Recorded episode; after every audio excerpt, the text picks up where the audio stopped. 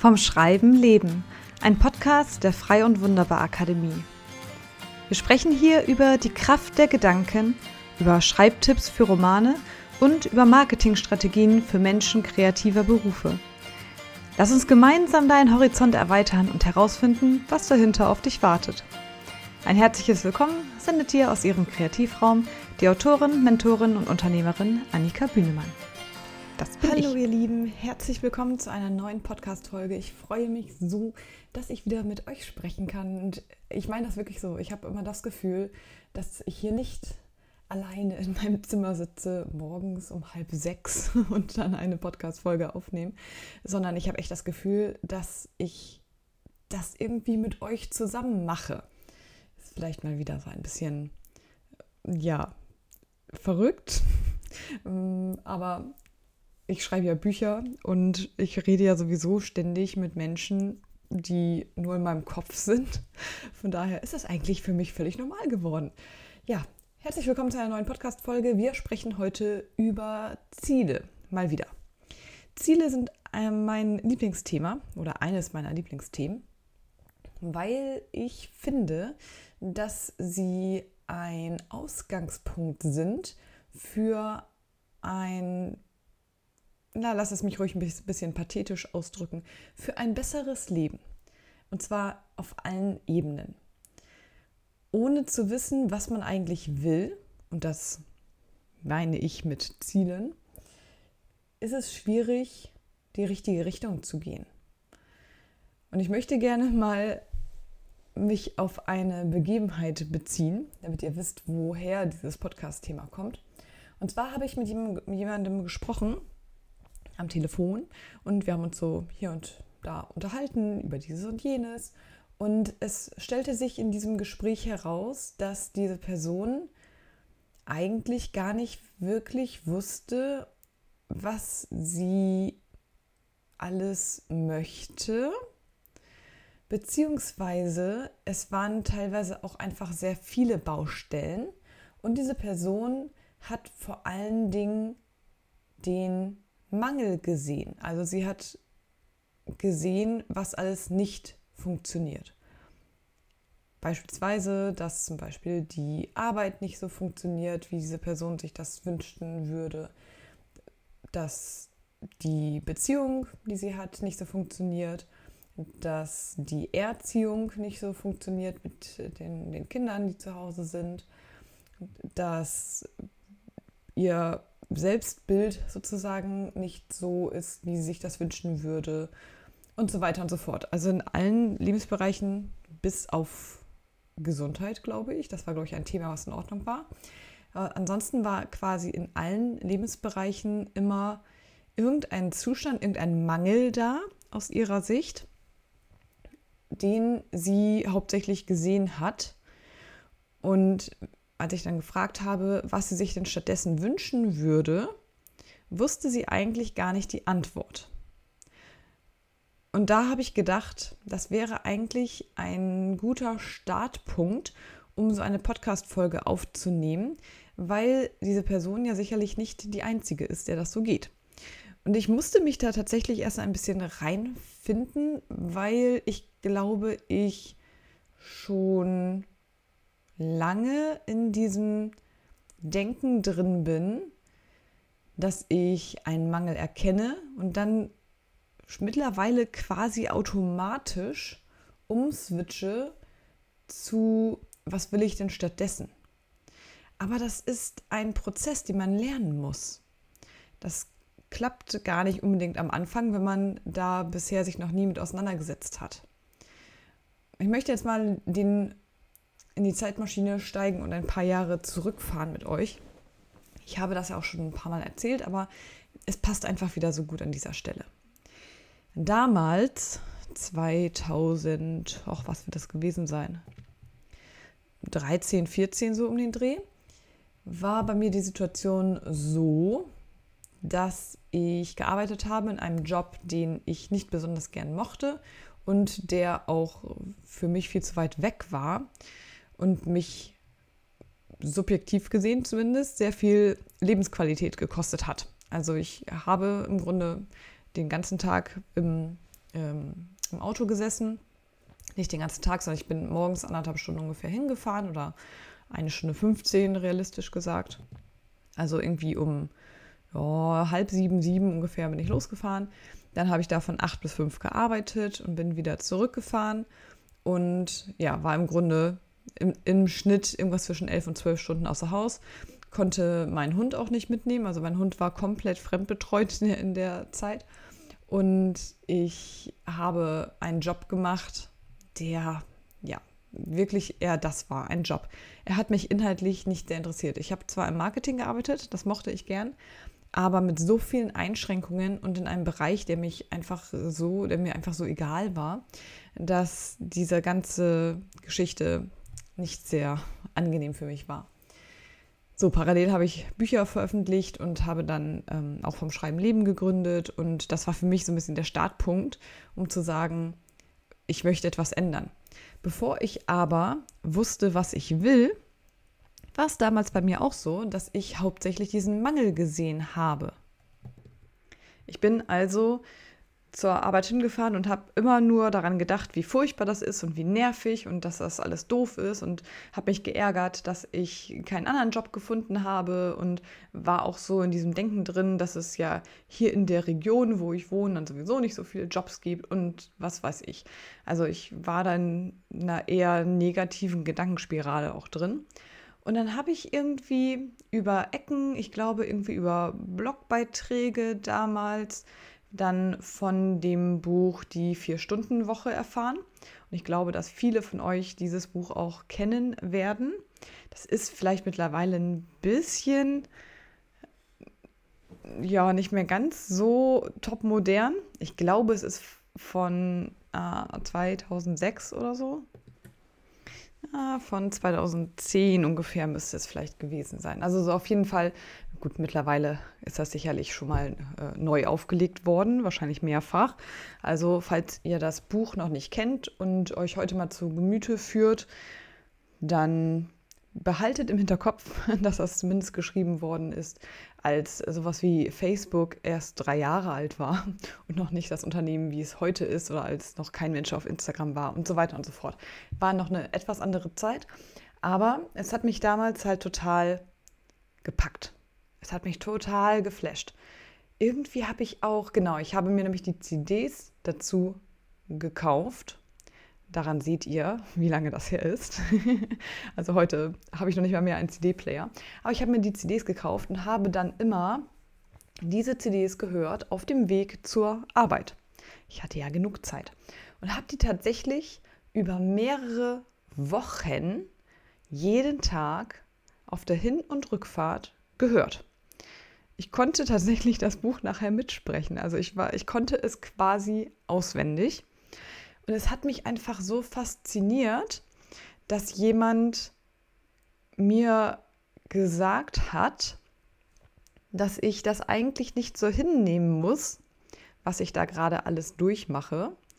Und dass ich mir im Grunde selbst überlegen kann, wie mein Traumleben denn aussehen soll. Und das hat tatsächlich bei mir persönlich dazu geführt, dass ich von diesem Mangeldenken wegkam und mich hingesetzt habe. Und ich habe, ich habe diese Aufzeichnungen auch noch in meinem äh, einem Notizbuch, wo ich dann wirklich aufgeschrieben habe, was ich denn idealerweise in meinem Leben alles gerne hätte. Wie viel Geld ich verdienen würde, wenn jetzt alles möglich wäre, was ich jeden Tag machen würde, mit wem ich zusammen wäre. Das hat sich nicht geändert, weil ich war auch damals schon verheiratet. Aber wie einfach mein Leben aussehen würde.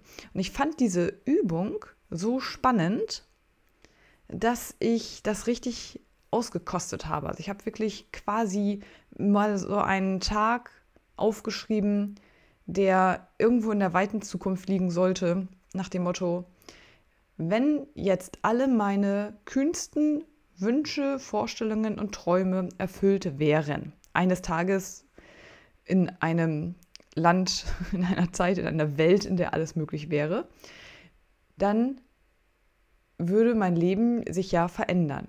Wie würde das aussehen? Und zwar nicht dann, wenn ich dann zum Beispiel, keine Ahnung, wenn ich jetzt mega viel Geld gewinnen würde oder so, dann würde man eine Zeit lang ja erstmal versuchen, alles nachzuholen, was man sich irgendwie immer verboten hat. Man würde, keine Ahnung, vielleicht um die Welt reisen und dann würde man hier was kaufen und da was kaufen und so weiter. Aber, und das war für mich damals dann ein neuer Gedanke, was würdest du tun langfristig, wenn Zeit und Geld keine Rolle spielen würden? Das hat mich so zum Nachdenken gebracht und ich hoffe, dass ich diese Frage, wenn ich sie jetzt weitergebe an euch, auch euch zum Nachdenken anregt, falls ihr euch bisher noch nicht damit auseinandergesetzt habt. Wie würde euer Leben langfristig aussehen, wenn euer Leben so wäre, wie ihr es euch vorstellt? Wie könnte so ein Tagesablauf sein? Wo würdest du aufwachen? Ist das in dem Haus, in dem du jetzt wohnst, in der Wohnung, in der du jetzt wohnst oder vielleicht ähm, woanders, vielleicht in einem anderen Land sogar? Würdest du irgendwo hinziehen wollen, wo du, keine Ahnung, dann eine Hütte am Strand hast und abends äh, das Meer rauschen hörst? Klammer auf, wenn ja, dann müsste man natürlich auch überlegen, wo das so ist, dass man da auch hinziehen will. Aber jetzt mal ganz theoretisch. Was würde man gerne machen? Wo wachst du morgens auf? Wer ist neben dir? Ist überhaupt jemand neben dir? Was passiert dann? Was, wo machst du dich morgens fertig? Was machst du währenddessen? Was ist deine erste Aktion des Tages? Was tust du bis zum Mittagessen? Wo isst du Mittag? Wer macht das? Wie sieht das aus? Was würdest du dir wünschen? Was machst du dann bis zum Abendbrot?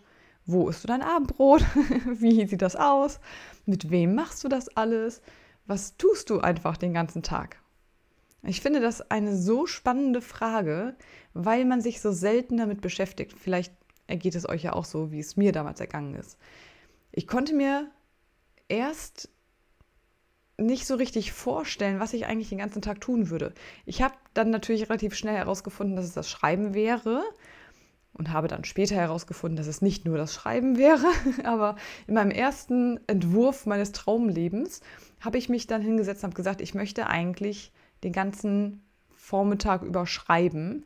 Ich wollte auch jetzt gar nicht irgendwo in die weite Welt. Und das war eine interessante Erkenntnis. Vielleicht geht euch das ähnlich.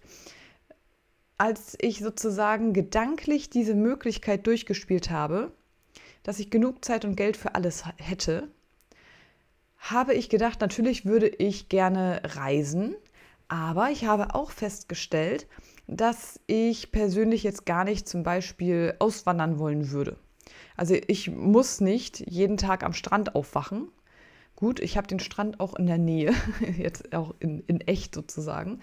Deshalb habe ich da eh nicht so das Riesenbedürfnis nach, weil ich das halt schon habe. Das ist kein Mangel. Ne? Wer gerne am Wasser aufwachen will, der würde natürlich dann auch irgendwie in die Nähe ziehen. Aber mir persönlich reicht es zum Beispiel an einem deutschen Strand aufzuwachen. Ich muss dafür nicht in, irgendwo in den Süden ziehen oder so, weil ich wahrscheinlich in der Konsequenz auch nicht damit glücklich wäre, dann ähm, auf Sachen zu verzichten, die ich hier in Deutschland einfach habe, auf die ich mich verlassen kann und die ich gut finde. Deshalb war bei mir nie so dieses, ich will unbedingt auswandern oder sowas drin, weil ich super gerne hier lebe. Aber ich hatte halt vor allen Dingen dieses, wie, wie gestalte ich meinen Tag?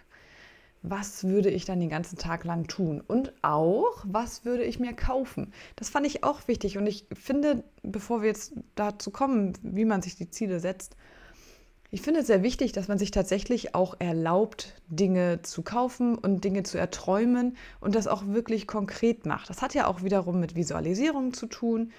Ähm, Komme ich gleich nochmal darauf zu sprechen. Und das, je, je konkreter einfach das Bild ist dessen, was möglich wäre, wenn man genug Geld und Zeit hätte, desto eher gerät das auch in die Wirklichkeit. Desto eher wird das auch die Wirklichkeit. Wie ich schon vorhin sagte, ich hatte da gar nicht so viele, ja, ich nenne es mal emotionale Probleme mit, mit dieser Übung weil ich mich einfach hingesetzt habe und gebrainstormt habe, was möglich wäre, wenn alles möglich wäre. Aber ich weiß aus den Gesprächen, dass da ganz viele negative Glaubenssätze mit verbunden sein können. Auf die möchte ich noch mal kurz eingehen. Das betrifft in besonderem Maße das Thema Geld, aber nicht nur. Und das betrifft auch in besonderem Maße Frauen, interessanterweise, aber nicht nur.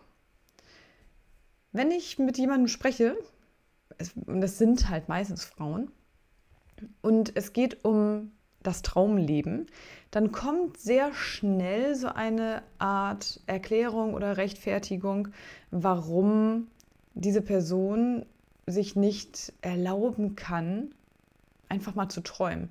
Also einem fallen sofort, wenn man nicht darauf achtet, fallen einem sofort 100 Gründe ein, warum das, was man gerade als Traum genannt hat, ja nicht möglich ist. Also als Beispiel, wenn ich jetzt mit dir spreche und sage, Mensch, stell dir vor, du hast jetzt viel Geld und viel Zeit, was würdest du dir denn gönnen? Dann sagst du vielleicht, ja, keine Ahnung, weiß ich, einen neuen Computer oder ein neues Handy oder ein neues Auto oder eine Weltreise. Und wenn ich dann weiter frage, was noch, dann fallen dir vielleicht noch zwei, drei Sachen ein, die du einfach gerne besitzen würdest. Aber gleichzeitig kommt auch häufig dieses, diese kleine Stimme, und das ist dieser Glaubenssatz, diese kleine Stimme hoch, die dann irgendwie sagt, ja, ich will aber ja nicht gierig werden. Oder ähm, wenn ich so viel Geld hätte, dann fühle ich mich auch nicht gut. Oder dann hätte ich immer Angst, dass ich alles wieder verliere. Oder dann wollen auf einmal ganz viele Leute meine Freunde sein, weil ich jetzt reich bin. Und ich kann keinem mehr vertrauen. Wenn ich reich bin, dann. Punkt, Punkt, Punkt. Das finde ich ganz spannend. Ist eigentlich eine eigene Podcast-Folge, aber wir reißen das hier ein bisschen an. Du kannst wirklich mal dir ein leeres Blatt Papier nehmen und darauf schreiben, wenn ich reich bin, Punkt, Punkt, Punkt.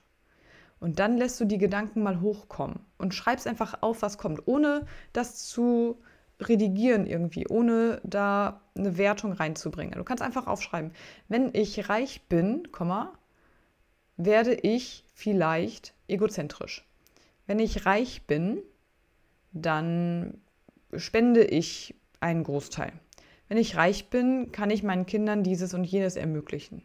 Wenn ich reich bin, kaufe ich ein Haus für meine Eltern. Wenn ich reich bin, reise ich um die Welt.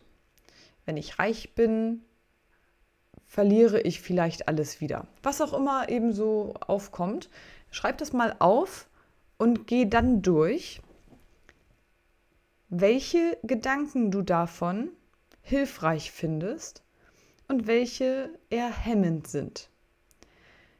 Das Interessante ist nämlich, dass wir diese Gedanken oft als gegeben wahrnehmen und als Wahrheiten anerkennen. Also zum Beispiel, reiche Menschen sind egozentrisch, sag ich mal so. Was denkst du über reiche Menschen?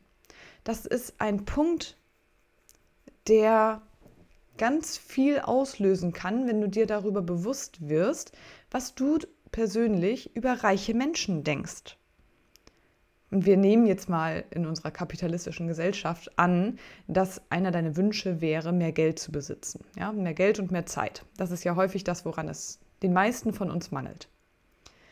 Und wir sagen uns, dass man mit mehr Zeit und mit mehr Geld dann auch eine höhere Lebensqualität und Zufriedenheit hätte, weil letztlich wollen wir alle ja nur glücklich sein. Also mal angenommen, dass du sagst, eigentlich hätte ich gerne mehr Geld, aber reiche Menschen, Punkt, Punkt, Punkt. Wie gesagt, zum Beispiel, reiche Menschen sind egozentrisch. Davon abgesehen, dass es interessant ist, herauszufinden, warum du so denkst, ist es ja auch gar nicht unbedingt wahr. Die Gegenfrage ist nämlich, sind alle reichen Menschen egozentrisch und kennst du reiche Menschen? Und sind die egozentrisch? Und da meine ich mit, kennst du sie persönlich? Ja, nicht das Bild, was einem vielleicht in den Medien vermittelt wird oder so, sondern kennst du reiche Menschen, die sozusagen da sind, wo du gerne wärst und sind alle davon egozentrisch? Und wenn du dann noch einen Schritt weiter gehst, wäre dann die nächste Frage, warum denkst du, dass du egozentrisch wärst, wenn du viel Geld besitzt? Was heißt überhaupt egozentrisch zu sein? Das hat ja damit zu tun, dass dieses Vorurteil herrscht, wer viel Geld hat, zum Beispiel, der ist dann zum Beispiel, hat einen schlechten Charakter oder ist unfreundlich, ist geizig, ist kein guter Umgang sozusagen. Der ist als Mensch, interessanterweise, ist er als Mensch sozusagen ähm, nicht nett und nicht sympathisch und irgendwie, man möchte mit dem eigentlich nicht viel zu tun haben. Ja, also diese, diese Assoziation, die man mit Geld beispielsweise hat, ist bei uns sehr häufig negativ. Das hat unter anderem mit unserer Erziehung zu tun, das hat auch mit unserer Gesellschaft zu tun. Unsere Gesellschaft ähm, schürt auch so einen gewissen Neidfaktor, ne, nach dem Motto, alle wollen gerne viel Geld haben, aber es gibt nur eine begrenzte Anzahl an Geld, die Anzahl, aber es gibt nur eine begrenzte Menge Geld, die sich nur auf ganz wenige Leute verteilt. Und so nach dem Motto, glaub mal nicht, dass du dazugehörst, dass du einen Anteil an diesem Kuchen haben könntest. Und dann wird so ein bisschen das Reichsein auch als Feindbild aufgebauscht. Ja, dann wird versucht mit irgendwelchen Dokumentationen, zum Beispiel über die Reichen und Schönen, wie man so schon sagt, und alleine dieser Begriff ist schon, wenn man darüber nachdenkt, ist ja so ein Quatsch, dass die in Anführungszeichen Reichen und Schönen ähm, so ein Luxusleben führen. Und dann ist immer so zwischen den Zeilen, zumindest für mich gewesen früher, dieses, guck mal, was die sich alles leisten können, was du nicht hast. Das heißt, wenn ich mir früher bei, was weiß ich, irgendwelchen privaten Fernsehsendern zum Beispiel mal wieder angesehen habe, oder heute auf Instagram, was die Schönen und Reichen für ein tolles Luxusleben führen können, dann habe ich immer automatisch gedacht, oh, und ich kann das nicht ich, und ich werde das auch nie können. Wie sollte ich denn jemals in diese Sphären kommen, so viel Geld zu besitzen, dass ich mir, was heißt ich, ein Privatjet leisten kann. Oder dass wir hier über Häuser von 10 Millionen Euro sprechen und die das einfach mal so kaufen. Ja, ihr kennt ja selber auch solche, ähm, entweder, wie gesagt, so, so Shows oder Dokumentationen oder auch Instagram-Kanäle, die damit spielen. Ne, eine, eine Tasche für 25.000 Euro. Und wenn man mal darauf achtet, ich finde das super spannend, sich das mal wirklich mit einem Schritt Entfernung anzusehen. Wenn man darauf achtet, dann werden einem von diesen Machern dieser Sendungen und so weiter aus schon so ein bisschen diese Gedanken vorgegeben, wie ich darüber denken soll.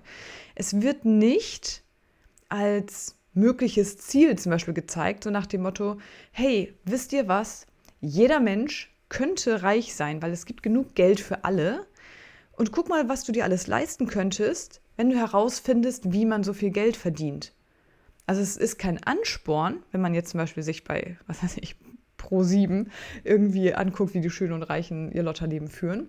Das, das wird dann nicht so dargestellt, als wäre es ein Anreiz, dass das ja eine Möglichkeit wäre, sondern es wird immer automatisch dieser Vergleich gezogen boah, guck mal, 25.000 Euro, du weißt ja, wie viel Geld das ist. Überleg mal, wie lange du dafür arbeiten musst. Und die hauen das einfach so raus. Die können sich das leisten und du nicht, du armes Würstchen. Ich gucke mittlerweile sowas ja auch nicht mehr, weil ich ähm, keine Lust habe, mir vorgeben zu lassen, wie ich über reiche Menschen zum Beispiel denken soll. Sondern ich möchte das selber entscheiden. Und ich möchte nicht negativ über sie denken. Ich möchte über gar keinen Menschen negativ denken, sondern ich möchte positiv und voller Liebe an alle meine Mitmenschen denken und denen positiv und liebevoll begegnen. Egal, ob die jetzt viel oder wenig Geld haben, ja. Und ich möchte so etwas wie Reichtum ja auch die Türen öffnen. Eigentlich ist es logisch, dass wenn man ein schlechtes Bild von Geld hat, dass man davon höchstwahrscheinlich dann auch nicht so viel bekommt. Warum sollte Geld in dein Leben fließen, wenn du aber doch sagst, dass du kein reicher Mensch werden willst? Ja, in deinen Gedanken sagst du das ja im Grunde. Du möchtest nicht egozentrisch werden und reiche Menschen sind egozentrisch. Also wirst du kein reicher Mensch. Ist eigentlich klar, wenn man sich das mal so durch den Kopf gehen lässt. Du hast aber die Möglichkeit zu sagen, reiche Menschen sind jetzt nicht per se schlechte Menschen, sondern reiche Menschen sind einfach, es gibt unter den reichen Menschen genauso viele Egozentriker wie Altruisten. Es gibt genauso viele Menschen, die unheimlich viel spenden und helfen. Und achte da wirklich auf deine Gedanken. Denkst du, wenn jemand, wenn du hörst, dass ein reicher Mensch viel Geld spendet, was denkst du dann? Bist du dem quasi dankbar, dass er sich einsetzt, dass er seine Mittel einsetzt, um zu helfen? Oder denkst du, na, das macht er doch nur, damit er das von den Steuern absetzen kann? Also denkst du negativ darüber, wie reiche Menschen ihr Geld ausgeben? Oder denkst du positiv darüber? Versuch da wirklich deine Gedanken mal festzuhalten und sie ganz achtsam wahrzunehmen. Weil wie immer, am Anfang steht die Achtsamkeit, am Anfang steht immer der, der Wunsch und das, die Ist-Analyse. Wie ist meine Ist-Situation? Das ist, wie gesagt, die Ist-Analyse und das Beobachten der Gedanken. Und dann, wo will ich eigentlich hin? Wie ich vorhin schon sagte, in der Regel wollen wir alle nur glücklich werden. Ne? Das muss jetzt gar nicht unbedingt mit Geld zu tun haben. Das kann mit allen möglichen Dingen gemacht werden. Natürlich kann Geld manchmal helfen, manche Träume zu erfüllen und so weiter, aber wie immer, Geld ist natürlich nicht alles. Zeit ist genauso wichtig, mindestens genauso wichtig, Gesundheit ist genauso wichtig. Eigentlich ist das ja nichts Neues, wir wissen das alle.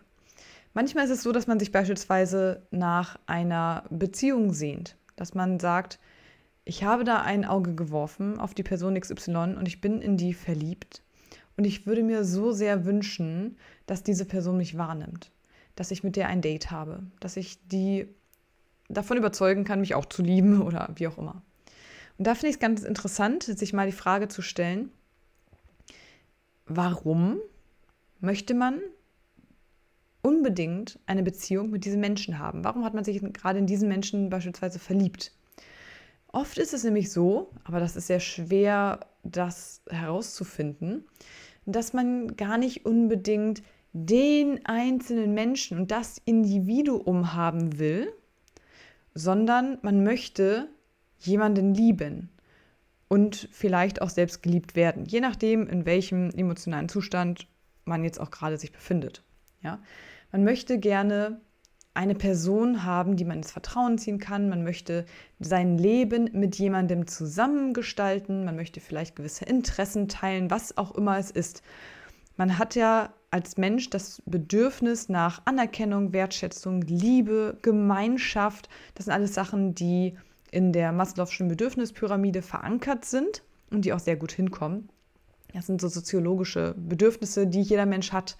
Das heißt, wir sehen uns aber in der Regel nach diesen eher abstrakten Begriffen, also so etwas wie Liebe oder wie Anerkennung einer Gruppe und gar nicht unbedingt nach der einen Person. Das heißt, wenn diese Person aus irgendwelchen Gründen nicht mehr da wäre, sie muss ja nicht gleich sterben, sondern sie kann ja auch einfach auf Weltreise gehen für zehn Jahre, dann wäre es nicht so, dass wir uns nie wieder in jemand anderen verlieben könnten, Manchmal wollen wir das nicht, aber wir könnten uns theoretisch auch in einen anderen Menschen verlieben, weil es tief in unserem Inneren um die Erfüllung unserer Bedürfnisse geht. Und ein wunderbares, tolles menschliches Bedürfnis ist eben auch Liebe zu schenken. Und Liebe zu schenken kann man, äh, Liebe schenken kann man natürlich unabhängig von der Person, die das empfängt. Auch das ist nochmal eine eigene Podcast-Folge wert, wo wir über Beziehungen sprechen können.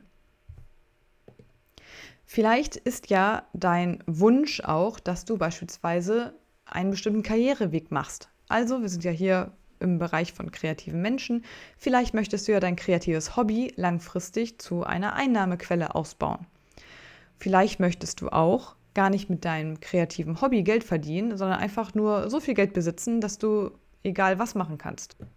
Vielleicht ist es ja dein Traum, dass du den ganzen Tag lang malen und musizieren und schreiben und äh, was weiß ich, fotografieren und basteln kannst, ohne dass du dir darüber Gedanken machen musst, wo das Geld herkommt.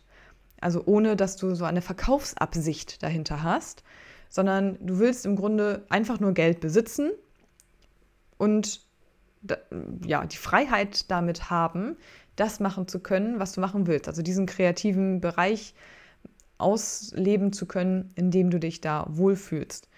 Auch das ist eine Möglichkeit, um sich Ziele zu setzen. Und jetzt kommen wir darauf zu sprechen, worauf ich die ganze Zeit hinaus will, nämlich, dass es notwendig ist, zu wissen, wohin man denn irgendwann an seiner, auf dem, auf dem Weg seines Lebens ähm, hin will, damit man daraus die Schritte ableiten kann. Und ich persönlich mache das im Grunde immer mit oder unter Berücksichtigung zweier Aspekte. Erstens, ich überlege mir sehr, sehr, sehr konkret, was mein Wunsch ist. Und ich habe mich auch in letzter Zeit sehr viel mit dem Thema Visualisierung beschäftigt und verschiedene Methoden, die es da gibt, auch irgendwie durchprobiert und so weiter. Und im Grunde ist es sehr einfach. Das geht ja auch im Gesetz der Anziehung und so weiter. Eigentlich ist es ganz einfach. Man beschäftigt sich einfach mit dem Gedanken, ein bestimmtes Ziel erreicht zu haben, eine bestimmte Situation erreicht zu haben.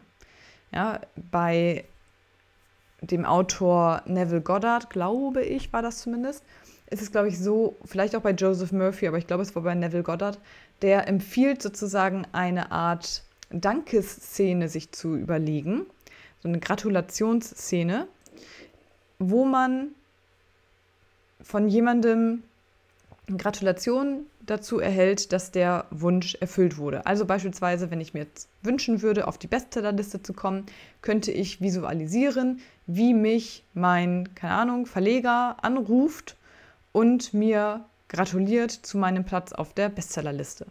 Also nur so eine ganz kurze Sequenz von so ein paar Sekunden, die ich mir aber sehr lebhaft vorstellen kann und die sehr, sehr, sehr realistisch für mich im Kopf dann ist. Diese Situation spiele ich immer wieder durch. Ganz besonders vorm Schlafengehen.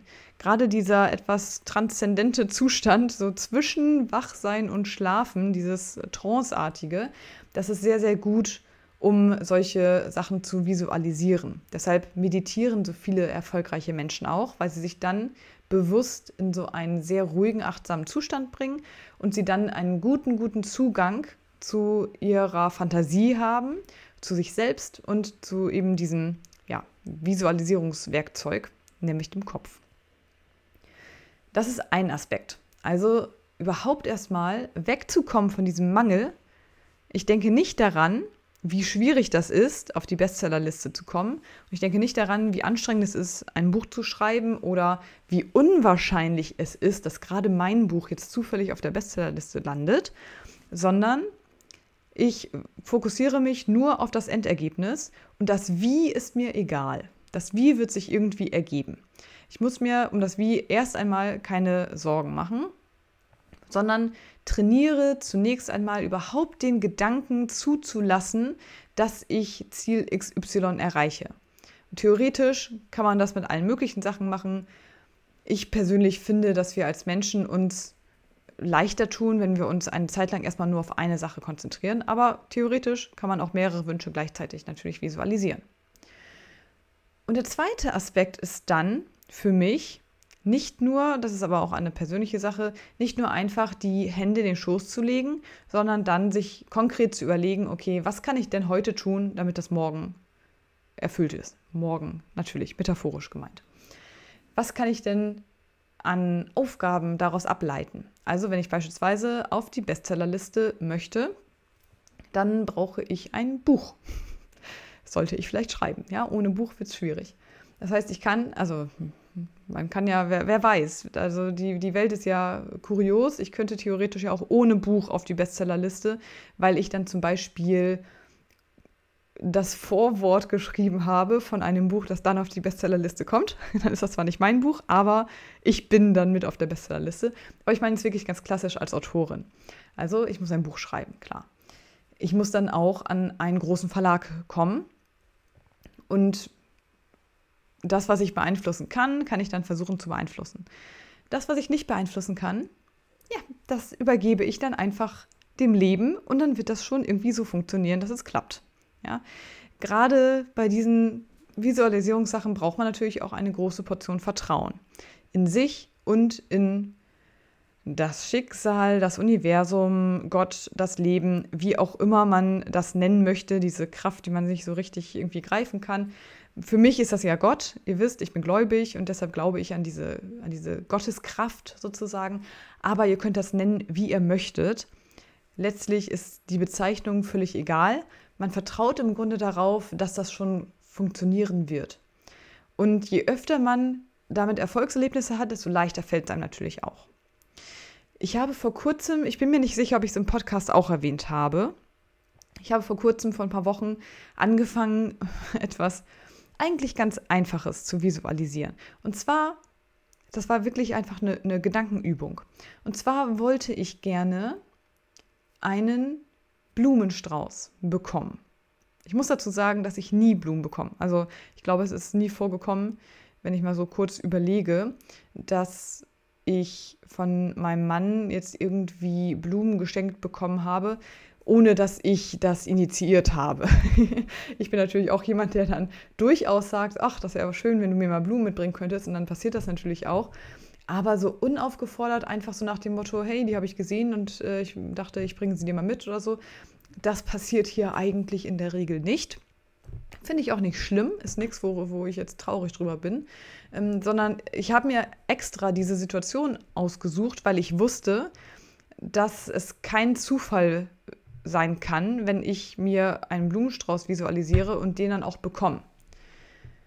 Ich habe also vor ein paar Wochen angefangen, mir einen wunderschönen Strauß Pfingstrosen auszumalen, die so weiß waren mit so pinkem Rand. Ich war mir gar nicht so sicher, ob es die überhaupt gibt. also ich weiß, dass es solche Blumen gibt. Ich wusste nur nicht genau, ob es solche Pfingstrosen auch gibt, aber ich habe sie mir einfach vorgestellt. Habe auch so eine Art, in Anführungszeichen, Gratulationsszene gemacht. Also es war in meinem Fall eine Dankeszene, in der ich mir immer vorgestellt habe, wie ich diese Blumen in eine Vase stelle bei mir im Esszimmer und daran rieche und total von Dankbarkeit und positiven Emotionen erfüllt bin.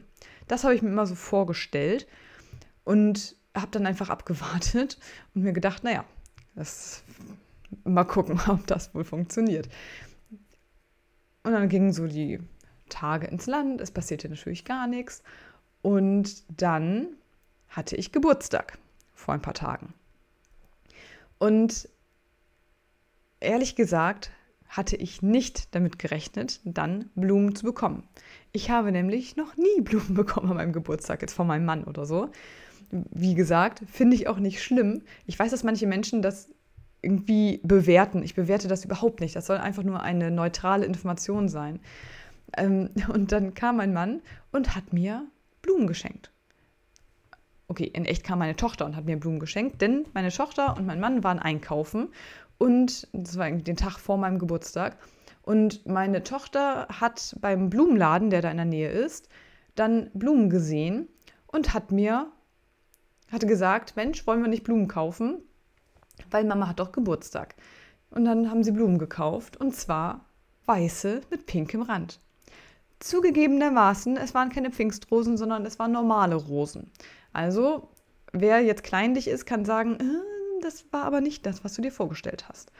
Für mich persönlich war es aber tatsächlich die Erfüllung dieser Visualisierung, weil es höchst unwahrscheinlich war, dass das passiert.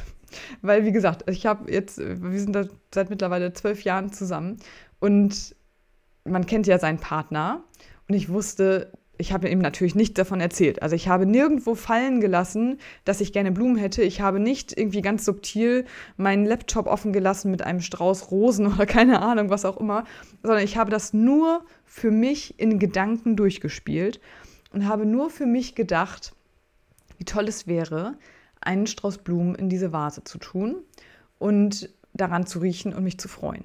So. Und ich bin einfach immer noch geflasht davon, dass das funktioniert hat. Und das bestätigt wieder einmal für mich persönlich, dass es möglich ist, Dinge machbar zu machen, Dinge zu, äh, in, in sein Leben zu ziehen, obwohl die Wahrscheinlichkeit eigentlich dagegen spricht. Das ist jetzt nur ein ganz kleines Beispiel, aber mit so Kleinigkeiten kann man es ja auch schaffen, an größere Sachen zu glauben. Das heißt, wenn es im Kleinen so gut klappt, dann kann es ja auch im Großen klappen, weil das Gesetz der Anziehung beispielsweise besagt, dass es für, in Anführungsstrichen, das Universum keine großen und kleinen Dinge gibt, sondern im Grunde alles gleich ist. Also ob jetzt die Visualisierung einer, keine Ahnung, 10 Millionen Euro Villa passiert oder die Visualisierung eines Blumenstraußes ist dem Universum egal. Es ist eher eine Sache von uns Menschen, dass wir gedanklich blockiert sind und sagen, okay, ich kann mir nicht eine 10 Millionen Euro Villa visualisieren, weil das so außerhalb meiner Möglichkeiten und meiner realistischen Wahrnehmung ist, dass ich da einfach gar nicht dran glauben kann. Und das ist natürlich der Knackpunkt, wie immer. Man muss diesen Gedanken, diese Visualisierung, die man hat, auch glauben können. Und da hilft es eben, sich diese Ziele zu setzen und die kann man ja am Anfang auch einfach geringer machen und kleiner machen. Und ich persönlich, mir persönlich hilft es auch, wenn ich mir zu diesen Zielen dann eben auch Aufgaben dazu hole, weil ich dann das Gefühl habe, selbst etwas auch zu diesem Erfolg und so weiter beizutragen und nicht einfach nur darauf zu hoffen, dass schon alles irgendwie klappen wird, wie ich mir das wünsche, ohne dass ich etwas dafür tue.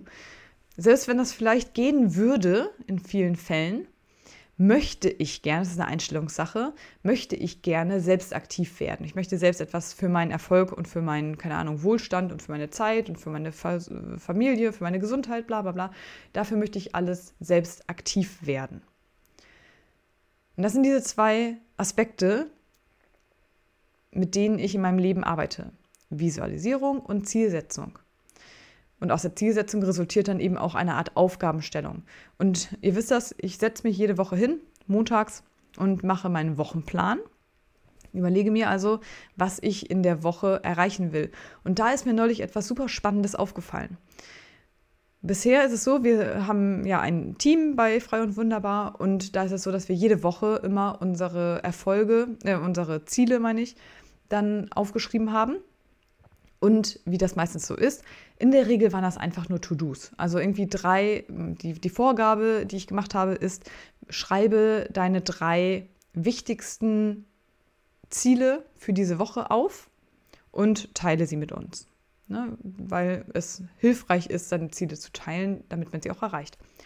Und mit der Zeit hat es sich so ergeben, dass da in der Regel einfach nur drei wichtige To-Dos dann bei rumkommen. Also sowas wie, ach, was weiß ich, ähm, die Recherche XY beenden oder eine Facebook-Anzeige aufsetzen oder den Newsletter schreiben oder irgendwie sowas in der Richtung. Und da ist mir lustigerweise erst jetzt, dann, als ich meine Woche geplant habe, aufgefallen, dass das im Grunde gar keine richtigen Ziele sind. Also es sind schon smarte Ziele, aber ich rede nicht von smarten Zielen, sondern ich rede von abstrakten Zielen, die dann durch Aufgaben erreicht werden. Das heißt, beispielsweise kann ich mir vornehmen, in einer Woche x Euro zu verdienen. Also ich, keine Ahnung, 1000 Euro. Wenn ich jetzt 1000 Euro bis Ende der Woche verdienen möchte, ist das ein Ziel. Das kann ich aber ja so nicht in meinen Wochenplan aufschreiben, weil dann wird es höchstwahrscheinlich nicht passieren, sondern ich überlege mir dann mein, meine Aufgaben, die mir dazu verhelfen, dieses Ziel bis zum Ende der Woche zu erreichen. Also schreibe ich als Wochenziel auf 1000 Euro bis Freitag und überlege dann, was ich oder wie viel ich wovon an wen verkaufen müsste, um auf 1000 Euro zu kommen. Und überlege dann, wie ich das wiederum schaffen kann. So und so viele Bücher müsste ich verkaufen. Was kann ich in dieser Woche für eine Aktion starten, um beispielsweise dann auf dieses Ergebnis zu kommen? Und das ist jetzt das, was wir sozusagen neu dann bei uns im Team auch machen, dass wir ein abstraktes Ziel aufschreiben. Und wenn es nur so etwas ist wie mehr Lebensqualität haben. Ich habe zum Beispiel für diese Woche mir aufgeschrieben, entspannt in den Urlaub starten. Das ist natürlich nicht so greifbar, aber indem ich das in einzelne Aufgaben runterbreche, überlege ich mir, was bedeutet es denn? Was bedeutet es denn, entspannt den Urlaub zu starten? Es bedeutet zum Beispiel, dass ich nicht mehr, nicht last minute alles packen muss und dann überlegen muss, was ich eigentlich noch brauche, sondern dass ich das rechtzeitig vorbereite, dass ich, keine Ahnung, die Wäsche wasche, damit auch das, was ich mitnehmen will, an dem Tag, wenn ich Koffer packe, da ist. Also sind ja so ganz banale Sachen. Aber das hilft eben, sich darüber Gedanken zu machen, um solche Ziele letztlich zu erreichen. Und ich hoffe, dass diese Podcast-Folge euch dazu inspirieren und anleiten kann, das auch auszuprobieren. Also, fassen wir zusammen. Bevor dein Leben besser wird, empfehle ich dir, dass du herausfindest, was du denn vom Leben überhaupt willst. Was bedeutet für dich ein besseres Leben? Was bedeutet für dich Gesundheit? Was bedeutet für dich Wohlstand? Möchtest du das haben? Wenn ja, warum? Wenn nein, warum nicht? Wie denkst du über Geld? Wie denkst du über Zeit? Wie denkst du über Menschen, die das tun, was sie tun wollen? Merkst du, wo du noch negative Gedanken hast und merkst du, wo du eher im Mangeldenken gefangen bist? Und möchtest du das ändern? Am Anfang steht immer der Wunsch. Du kannst dich aus allem befreien, aber nur, wenn du aktiv dich dazu entscheidest. Du musst jetzt sofort nicht wissen, wie das geht. Wenn du jetzt gerade arbeitslos bist und am Rande deiner Existenz, dann kann es in deinen Ohren sehr höhnisch klingen, wenn ich jetzt sagen würde, visualisiere dir deine 10 Millionen Euro Villa, weil du sagst, es ist unmöglich für mich. Nimm diese Gedanken wahr, warum Wohlstand für dich als unmöglich gilt. Ich möchte jetzt gar nicht so weit gehen und sagen, dass, wie du in der Vergangenheit gedacht hast, das Ergebnis in deinem Leben ist oder so. Aber es stimmt schon, dass wenn man sich zum Beispiel so etwas wie dem Traumleben innerlich ein bisschen verschließt, weil man negative Einstellungen dazu hat, dann wird man das in der Regel auch nicht erreichen, weil man sich ja automatisch schon davon abgrenzt und das eigentlich schon gar nicht haben will. Also sei achtsam, setze dir deine Ziele, die du erreichen willst, überlege dir, welche Zwischenaufgaben das dann beinhaltet und visualisiere das Endziel, das du für diesen Bereich dann haben möchtest. Ich würde mich freuen, wenn wir darüber sprechen, beispielsweise auf Instagram oder im Link in der Infobox. Dann können wir uns gerne darüber austauschen, was eure Ziele sind und auch, und das meine ich auch wirklich so, ihr könnt gerne schreiben, warum ihr bei diesem und jenem Aspekt noch Probleme habt oder was für Probleme ihr habt. Ich möchte euch sehr gerne helfen, das zu überwinden und da vielleicht nochmal ranzugehen und Glaubenssätze zu bearbeiten, weil das einfach hilft, diese harten Fakten wie zum Beispiel, ich möchte so und so viele Bücher verkaufen, dann zu, aufzulösen und zu unterstützen, dass ihr eben eure Träume und Ziele erreichen könnt. Vielen Dank für eure Aufmerksamkeit und wir hören uns dann bald wieder. Macht es gut, bis dann. Tschüss. Ich danke dir, dass du deine Zeit mit mir verbracht hast. Es würde mir sehr helfen, wenn du diesem Podcast eine Bewertung geben würdest, damit er auch von anderen kreativen Menschen gefunden werden kann. Schreib doch bitte eine kurze Rezension auf dem Portal, wo auch immer du diese Folge gerade gehört hast. Wenn du mehr zur Frei und Wunderbar Akademie erfahren willst, dann komm rüber zu www.freiundwunderbar.de.